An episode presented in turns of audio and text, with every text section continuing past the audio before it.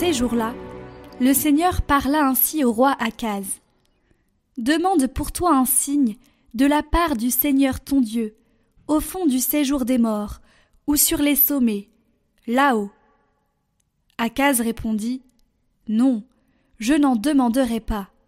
Je ne mettrai pas le Seigneur à l'épreuve.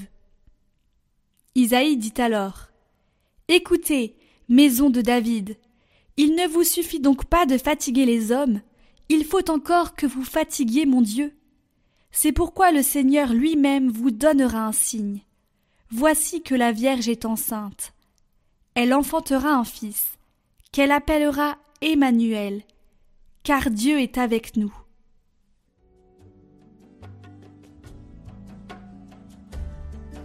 Me voici, Seigneur, je viens faire ta volonté. Tu ne voulais ni offrande, ni sacrifice, tu as ouvert mes oreilles. Tu ne demandais ni holocauste, ni victime. Alors j'ai dit, Voici, je viens. Dans le livre est écrit pour moi ce que tu veux que je fasse. Mon Dieu, voilà ce que j'aime.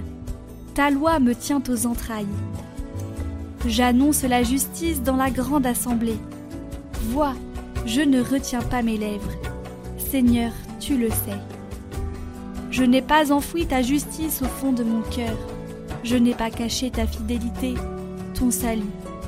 J'ai dit ton amour et ta vérité à la grande assemblée.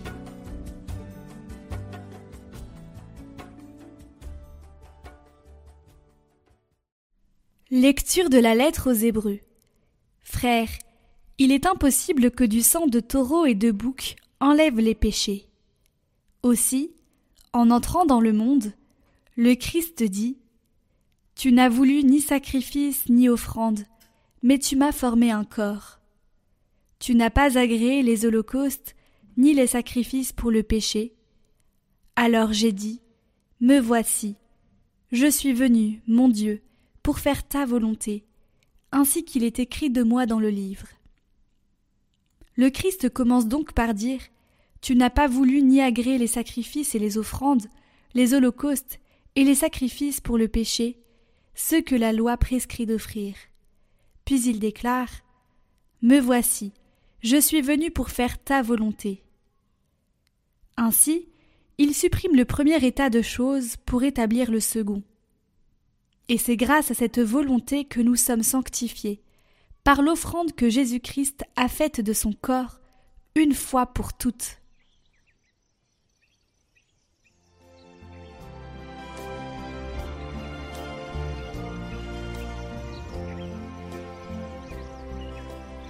Évangile de Jésus-Christ selon Saint Luc. En ce temps-là, l'ange Gabriel fut envoyé par Dieu dans une ville de Galilée appelée Nazareth, à une jeune fille vierge accordée en mariage à un homme de la maison de David appelé Joseph. Et le nom de la jeune fille était Marie. L'ange entra chez elle et dit Je te salue, comblée de grâce. Le Seigneur est avec toi. À cette parole, elle fut toute bouleversée, et elle se demandait ce que pouvait signifier cette salutation. L'ange lui dit alors Sois sans crainte, Marie, car tu as trouvé grâce auprès de Dieu. Voici que tu vas concevoir et enfanter un fils. Tu lui donneras le nom de Jésus. Il sera grand. Il sera appelé fils du Très-Haut. Le Seigneur Dieu lui donnera le trône de David, son père. Il régnera pour toujours sur la maison de Jacob, et son règne n'aura pas de fin. Marie dit à l'ange, Comment cela va-t-il se faire puisque je ne connais pas d'homme? L'ange lui répondit, L'Esprit Saint viendra sur toi, et la puissance du Très-Haut te prendra sous son ombre. C'est pourquoi celui qui va naître sera saint. Il sera appelé Fils de Dieu. Or voici que dans sa vieillesse, Élisabeth ta parente a conçu elle aussi un fils, et en est à son sixième mois, alors qu'on l'appelait la femme stérile. Car rien n'est impossible à Dieu. Marie dit alors Voici la servante du Seigneur, que tout m'advienne selon ta parole. Alors l'ange la quitta.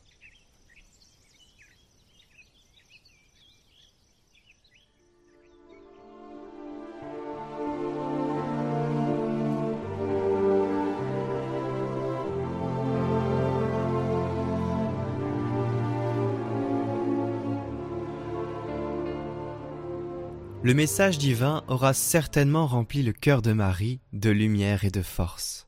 Cependant, elle se retrouvait face à un choix crucial, dire oui à Dieu, en risquant tout, y compris sa vie. Ou alors décliner l'invitation et poursuivre son chemin ordinaire. Que fait-elle? Elle répond ainsi. Que tout m'advienne selon ta parole. Mais dans la langue dans laquelle l'Évangile est écrit, ce n'est pas simplement qu'il en soit ainsi. L'expression verbale indique un désir fort. Elle indique la volonté que quelque chose se réalise. En d'autres termes, Marie ne dit pas si cela doit advenir, que cela advienne. Si on ne peut pas faire autrement. Ce n'est pas de la résignation, c'est une amoureuse disposée à servir en tout et immédiatement son Seigneur. Prière de Sainte Hildegarde. Salut, toi en qui Dieu trouva sa complaisance. Salut, enfant généreuse, glorieuse, immaculée, pupille de chasteté, substance de sainteté. Ô plaisir de Dieu, en toi s'est répandue l'effusion céleste, par laquelle le Verbe souverain en toi a revêtu la chair. Lys étincelant que Dieu admirait avant toute créature. Toi, la plus belle et la plus douce, toi en qui Dieu trouva sa complaisance, lorsqu'il déposa en toi toute l'ardeur de sa chaleur, pour que de toi son Fils goûte le lait maternel. Ton sein fut alors rempli d'allégresse. Toute la symphonie céleste a résonné en toi. Car, Vierge, tu portais le Fils de Dieu, et ta pureté a été magnifiée en Dieu. Tes entrailles se sont réjouies, comme une herbe inondée de rosée recevant d'elle sa verdeur. Ainsi advint-il en ton sein, mère de toute joie, que l'Église désormais resplendisse de joie, qu'elle retentisse en harmonie, chantant la Vierge toute douce, Marie l'admirable, la Mère de Dieu. Amen.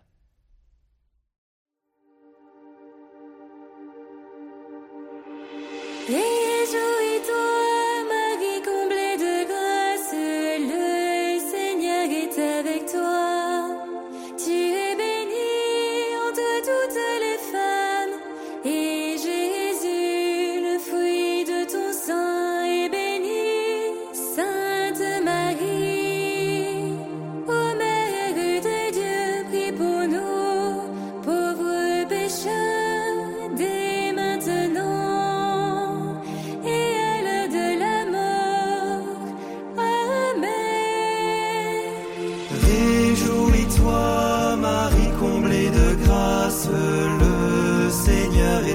toi.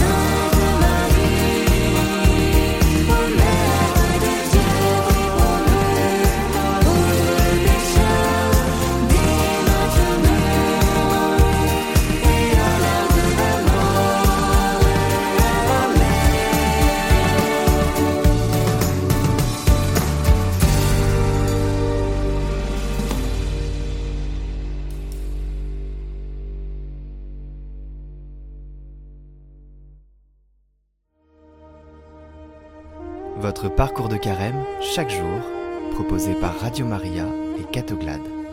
Bonjour à tous, on se retrouve pour ce dernier jour avec Guénel Foyard de l'association Fille de Roi qui va nous parler pour ce troisième jour, Marie, servante du Seigneur. Elle nous plonge dans la vie divine trinitaire et nous allons aussi voir vivre en fille de roi, en fille bien-aimée du Père. Bonjour à tous les abonnés Catoglade et à tous les auditeurs Radio Maria. Donc aujourd'hui, c'est le dernier jour de notre parcours de formation sur la thématique Femme, élève-toi. Et en plus, aujourd'hui, on est le jour de l'Annonciation, donc le jour où la Vierge Marie a reçu cet appel de l'ange Gabriel à devenir la mère du Sauveur, la mère de Jésus. Voilà. Donc, euh, j'aimerais aborder cette thématique euh, en fait autour euh, du fait que la femme, elle est à la fois fille, épouse et mère.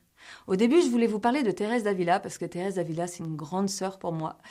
Euh, et, en fait, j'ai lu tous ses livres, et ça fait plus d'une vingtaine d'années que, pour moi, l'oraison, c'est indispensable. On ne peut pas agir dans le monde sans l'oraison. Ça veut dire que, et moi je me lève plus tôt et je fais oraison tous les jours depuis, mais depuis très longtemps, enfin depuis plus de 20 ans. Je, suis également, et ça on m'a demandé de témoigner là-dessus, j'aime beaucoup la Vierge Marie. J'ai été très touchée quand je suis allée à Medjugorje euh, il y a une vingtaine d'années où j'ai d'ailleurs rencontré mon mari. Et, euh, et, donc en fait Marie est très importante pour nous. Et, euh, et finalement, ben, j'avais demandé d'ailleurs la grâce au Seigneur hein, de me dire, mais j'avais demandé une fois, mais Seigneur, montre-moi, euh, tu nous demandes de prier sans cesse, mais comment prier sans cesse quand on est engagé comme ça dans la, dans la société? Et vraiment, c'est la prière du rosaire aussi qui m'avait été donnée. Et puis, bien sûr, il y a aussi les sacrements. Hein. Voilà, ce que je voulais vous dire, c'est que pour s'élever dans la présence du Seigneur et se donner, euh, d'abord, on passe du temps avec le Seigneur, on se laisse aimer, parce que sinon, on ne peut pas redonner si on ne se laisse pas aimer. Ah voilà, maintenant je vais aborder la thématique euh, fille, épouse et mère. Et je vais vous donner une phrase d'une poétesse donc, euh, qui dit Être une femme, c'est une douleur. Quand on devient jeune fille, ça fait mal. Quand on devient bien-aimée, ça fait mal. Quand on devient mère, ça fait mal. Mais la plus intolérable sur la terre, c'est la douleur d'être une femme qui n'a pas, pas, connu toutes ces douleurs jusqu'à la dernière. Voilà, c'est une poétesse qui s'appelle Blaga Dimitrova. Donc les femmes, on est d'abord filles. Euh, et quand on dit qu'on est fille de roi, c'est qu'on est fille de Dieu. Ça veut dire quoi? Ça veut dire que l'héritage de Dieu, tout son héritage nous appartient. Et il nous donne une dignité incroyable. Le Seigneur, il veut nous combler. Et en fait, on est appelé à porter cette couronne de gloire et à en vivre. Et tout commence par là. Entretenir une relation d'amour et de confiance avec son Père du ciel. Et d'autant plus, je le dis d'autant plus que, bon, alors moi je dois dire, j'ai eu vraiment, d'une certaine manière, j'ai été de la chance parce que je me suis toujours très bien entendue avec mon père de la terre. Donc c'est vrai que ça m'a aidé, on me l'a souvent dit, hein. ça m'a aidé à avoir, une belle image du Père éternel. Euh, mais malgré tout, quel que soit, et j'en ai, échangé avec beaucoup de femmes, quel que soit ce lien que vous avez avec votre Père sur la terre, c'est le, celui qui nous enfante à la vie, c'est le Père éternel. Voilà. Et cette, euh, le fait de pouvoir devenir fille, épouse et mère, eh ben, ça découle de cette relation avec l'éternel. C'est une erreur, en tout cas, de penser que la vie ne commence qu'avec le mariage. La femme, elle peut et elle doit avoir son identité et se sentir utile, appréciée et nécessaire, qu'elle soit seule ou mariée. En fille de Dieu, elle doit sentir qu'elle peut faire pour son prochain quelque chose que personne d'autre au monde ne pourra faire à sa place, en fait.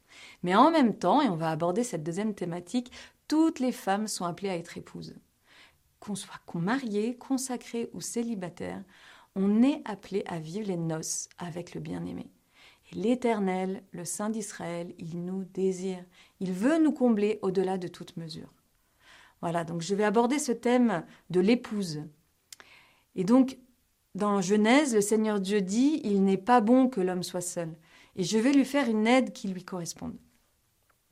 Et en fait, je vais vous donner, une, je vais vous donner un petit témoignage, parce que moi, quand j'étais plus jeune et adolescente, j'entendais la plupart des jeunes filles vouloir se marier, avoir des enfants. C'était absolument pas mon cas. Moi, je voulais voyager, je voulais travailler et je voulais être libre. Et en fait, j'avoue que j'ai pas vraiment décidé parce que j'étais à, j'étais donc à Medjugorje et je pensais repartir au Brésil, figurez-vous. Je pensais partir pour un stage au Brésil. Euh, et je me retrouve à Medjugorje et je vois descendre de la montagne Sébastien, mon mari, qui descendait du mont Krisevac, du mont de la Croix. On était dans le même groupe de prière, un ressuscito, mais on ne se connaissait pas encore.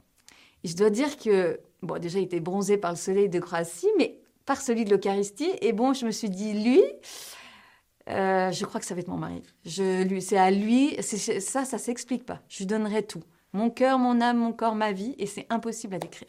Et en fait, le plus amusant dans cette histoire, c'est qu'en fait, le même jour, on se retrouve à côté à prier le chapelet, et il demande à la Vierge Marie, il m'offre un chapelet, et il demande à la Vierge Marie, oh, ça serait bien qu'elle puisse un jour devenir ma femme. Et en fait, c'était le même jour. Et donc, c'est juste pour vous dire que l'amour et le temps ne nous appartiennent pas. Je pensais vraiment pas me marier si jeune, ni avoir autant d'enfants. Y a quand même neuf au final, hein, parce que j'en ai cinq sur terre et quatre au ciel. Mais je dois dire que le Seigneur vraiment nous surprend toujours là où on ne l'attend pas. Et donc, je voudrais vraiment aborder cette complémentarité homme-femme.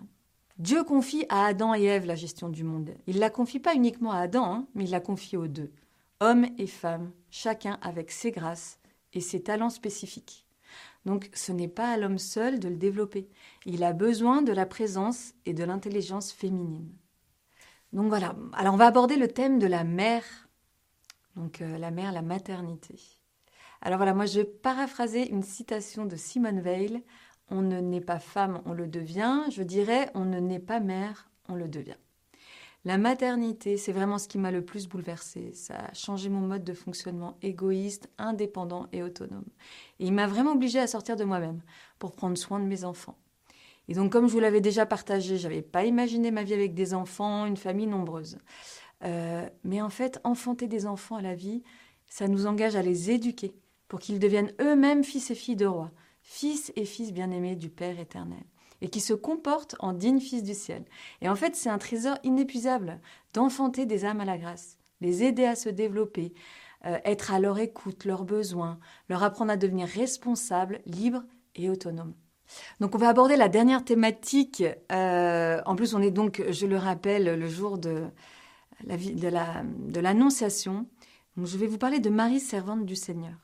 Ce que nous dit Marie à Fatima, euh, c'est à la fin, mon cœur immaculé triomphera. Elle le dit en 1917. Euh, la Vierge Marie, Marie, elle est rarement mentionnée dans les évangiles. Hein. Les grands dogmes qui la concernent se manifestent toujours dans les, des moments où la foi chrétienne est menacée. Et le dogme fondateur, c'est celui qui est proclamé au Concile d'Éphèse en 430. En fait, Marie, c'est l'aide la plus puissante dans notre quête de foi. Et elle a toujours triomphé de la tentation de perdre la foi. Elle est la reine des anges, la reine de Saint-Michel au combat, Notre-Dame des victoires, Notre-Dame du perpétuel secours, et j'en passe. Et en fait, le secret de Marie ne vient pas des traits de son visage, mais de ce qu'on pressent de son intériorité. Et un des secrets de la vie spirituelle, c'est de prendre Marie comme mère. Parce qu'en fait, elle nous plonge encore plus loin dans la puissance de l'amour trinitaire. Voilà, Marie, elle est au cœur de la fin des temps, comme l'a annoncé un des plus grands prophètes, Saint Louis Marie Gagnon de Montfort. Il nous a dit, c'est par la très sainte Vierge Marie que Jésus-Christ est venu au monde pour la première fois, et c'est aussi par elle qu'il doit y revenir pour la seconde. Voilà, donc moi je voudrais vous, vous redire euh, combien eh bien, j'ai été heureuse de, partager ce parcours euh, avec vous sur la, femme, euh, sur cette cette importance que la femme se relève, se révèle et s'élève dans la présence de Dieu. Et je vous souhaite vraiment à tous et à toutes, et je m'adresse encore plus particulièrement à vous les femmes, eh bien de, de, faire cette expérience unique de l'amour de Dieu dans vos vies, de manière à pouvoir rayonner dans le monde. Voilà, je vous remercie et euh, je vous souhaite une belle fête de l'Annonciation. Bonjour à tous, je m'appelle Guénaëlle Foyard, je suis la fondatrice du mouvement Filles de Roi, qui est un mouvement qui a pris naissance en 2017 avec la bénédiction de Monseigneur Ray. Donc en fait, ce sont des congrès qui ont lieu à la Sainte-Baume avec Marie-Madeleine sur trois jours depuis 2017. Et puis depuis euh, trois ans, on a également des veillées nationales euh, en région parisienne. Euh, et, notamment l'actuelle présidente hein, du mouvement Filles de Roi, qui est Mélanie Giraud, en fait s'occupe aussi beaucoup de ces veillées nationales, ainsi que du congrès. Donc, Filles de Roi, en fait, c'est né à la suite d'un groupe de prière de femmes qui venaient à la maison en Normandie. Et en fait, on s'était posé des questions sur la place de la femme. On pensait rejoindre le mouvement La prière des mères. Et en fait, moi, dans l'oraison, dans la prière, dans ma petite chapelle en Normandie, le Seigneur m'a vraiment montré toute la vision de fille de roi. Dans le sens, vraiment cette identité de la femme, fille, épouse et mère, orante et combattante, et autour de ces trois thématiques hein, de femme, euh, relève-toi, femme, révèle-toi, et femme, élève-toi. Et euh, il y a, à ce sujet, donc, il y a un livre qui est sorti hein, qui s'appelle Fille de roi euh, aux éditions Artege. Et je voulais aussi remercier beaucoup CN Média, puisque CN Média accompagne les veillées nationales et les congrès depuis plusieurs années. Et c'est aussi grâce à eux qu'on peut communiquer, donc soyez-en vraiment remerciés. Donc à toutes les femmes qui veulent nous rejoindre euh, sur Fille de Roi, déjà vous pouvez nous retrouver sur le site internet www.fillederoi.com. On est aussi sur Facebook. Et le prochain congrès Fille de Roi sera en octobre 2023. Vous aurez très prochainement les dates. Et en tout cas, merci d'avoir euh, suivi ce parcours de carême. Euh, c'était vraiment une bénédiction pour moi, enfin vraiment une bénédiction de partager avec vous. et je prie le Seigneur de vous bénir chacune et chacun. Voilà, merci.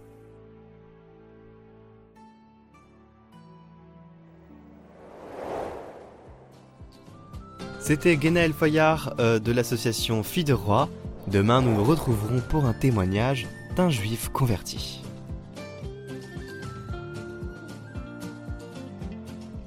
Nous vous rappelons que vous pouvez revisionner en individuel les vidéos du parcours de carême sur notre chaîne Prière par Catoglade, en lien en description.